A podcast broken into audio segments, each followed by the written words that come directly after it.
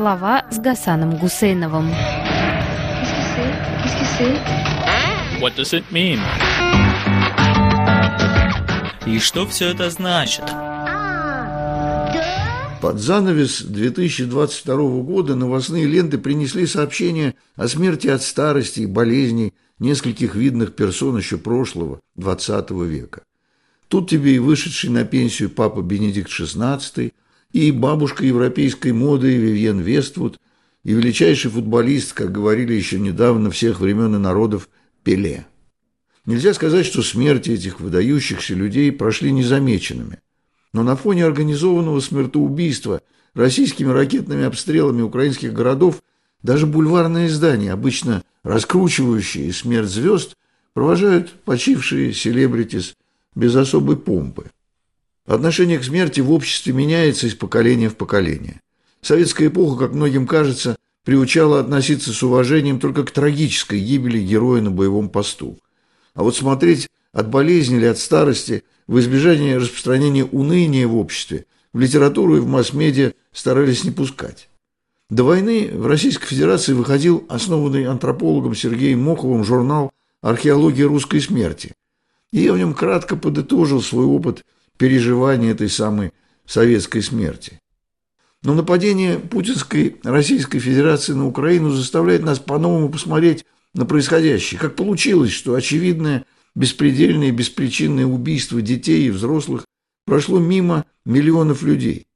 Осколок ракеты убивает в Харькове старика, который прошел Вторую мировую, выжил в лагерь для военнопленных, а тут вот не уцелел под братским обстрелом. Неужели и в самом деле, как думают некоторые, есть какая-то матрица, какая-то программа, обесценивающая чужую жизнь? Я так не думаю.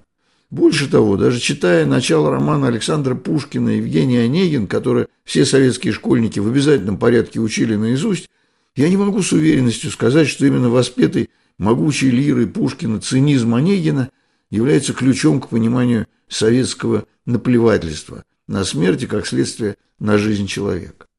Мой дядя самых честных правил, когда не в шутку за не мог, он уважать себя заставил и лучше выдумать не мог. Его пример другим наука. Но, боже мой, какая скука с больным сидеть и день, и ночь, не отходя ни шагу прочь.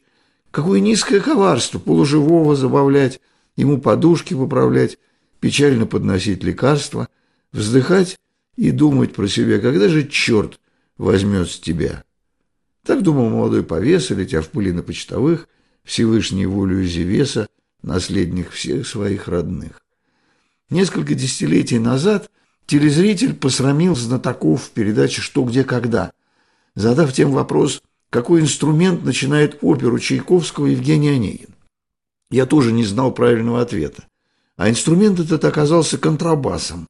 Незаметный непрофессиональному слушателю музыки низкий звук струны этого совсем негромкого инструмента напоминает читателю первую строфу романа. И тут только начинаешь вспоминать, что это легкая онегинское отношение к смерти мы в школе обсуждали легко и непринужденно. Что стариковское дело помирать, а молодое дело презирать старость. Тем более старость аристократа и крепостника, оставляющего наследство молодому повесе. С этим загадочным словом «повеса» мы потом встретимся у Есенина, в строчках, которые Мандельштам так описал в четвертой прозе. Есть прекрасный русский стих, который я не устану твердить в московские псиные ночи, от которого, как наваждение, рассыпается рогатая нечисть. Угадайте, друзья, этот стих. Он полозьями пишет по снегу, он ключом верещит в замке, он морозом стреляет в комнату, пишет Мандельштам. И вот этот стих. Не расстреливал несчастных по темницам. Вот символ веры, вот подлинный канон настоящего писателя – смертельного врага литературы. Конец цитаты из Мандельштама. «Не злодея и не грабил лесом, не расстреливал несчастных по темницам, я всего лишь уличный повеса, улыбающийся встречным лицам». И Онегин повеса, научивший советских школьников презирать старость, но и Есенин повеса, не желающий участвовать в состязании злодеев за право пускать кровь в Советской России. В первой четверти XIX века повесы не считали убийство на дуэли убийством.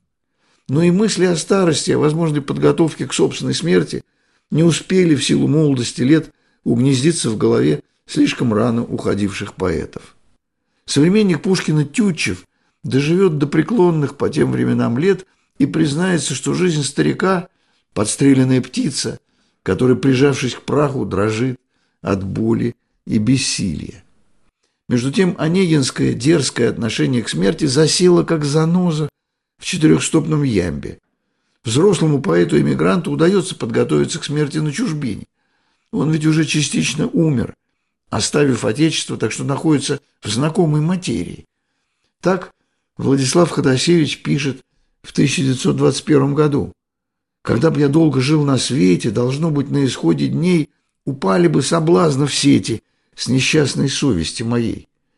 Какая может быть досада и счастье разве хочешь сам, когда нездешняя прохлада уже бежит по волосам, глаз отдыхает, слух не слышит, жизнь потаенно хороша, и небом невозбранно дышит почти свободная душа.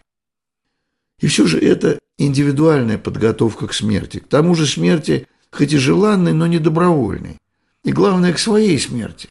Незадолго до конца 2022 года главный людоед нашего времени, сам смертельно боящийся любого возможного повреждения, встречался с матерями убитых российских солдат. Обращаясь к одной из них, людоед сказал, что ее сыну несказанно повезло. Тот мог бы умереть от водки или под колесами пьяного водителя, а так пал вроде бы по приказу главнокомандующего как бы за родину. Эта готовность распорядиться сотнями тысяч чужих жизней ради утоления собственных комплексов парализовала многих, вселив во вчера еще обыкновенных людей поразительный новый культ смерти. Некоторые российские товарищи договорились со смертью, посеянной Россией в Украине. Так сказать, творчески. Они решили окунуться в давнее и недавнее прошлое, делая вид, что не замечают смерти ее верных слуг. За это смерть, видимо, пообещала товарищам успех у читателей, которые, возможно, тоже решили, что от этого договора получат свой профит, хорошую литературу, надежный и недорогой транквилизатор без побочных эффектов. Но ведь читатель часто ребенок или ведет себя как ребенок. Для такого наивного читателя, да и для себя самого, Осип Мандельштам написал в 1932 году. «О, как мы любим лицемерить и забываем без труда то, что мы в детстве ближе к смерти, чем в наши зрелые года. Еще обиду тянет с блюдца невыспавшееся дитя, а мне уж не на кого дуться, и я один на всех путях». Стихи эти многим примечательны. Например, они опровергают распространившееся в последнее время убеждение, что современная молодежь вместо правильного «он сказал» или там «он увидел что» говорят «он сказал» или «он увидел то, что». Разбирая этот случай, так действительно стали говорить в последнее время, я высказал предположение, что это явление – следствие тяги к несуществующему в русском языке артиклю. А вот в стихах Мандельштама – забываем без труда то, что мы и так далее. Это значит, так могли сказать и раньше, просто делали это реже. Но главное в стихотворении, конечно, не это.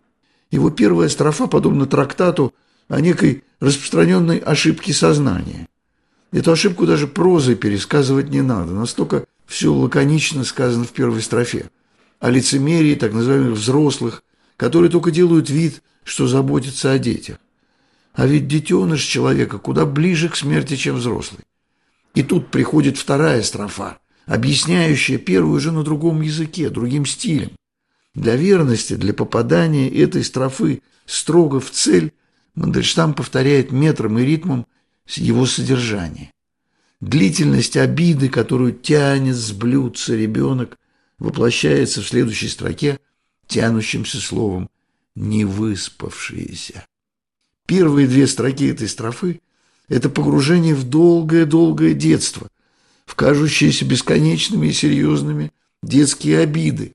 И тут наступает мгновенное осознание резкого конца приютного детского мира с его счастливой возможностью каприза и с такой обидой, которая обязательно устранит некто, на кого ребенку позволено дуться, кто защитит и обнимет свое невыспавшееся дитя.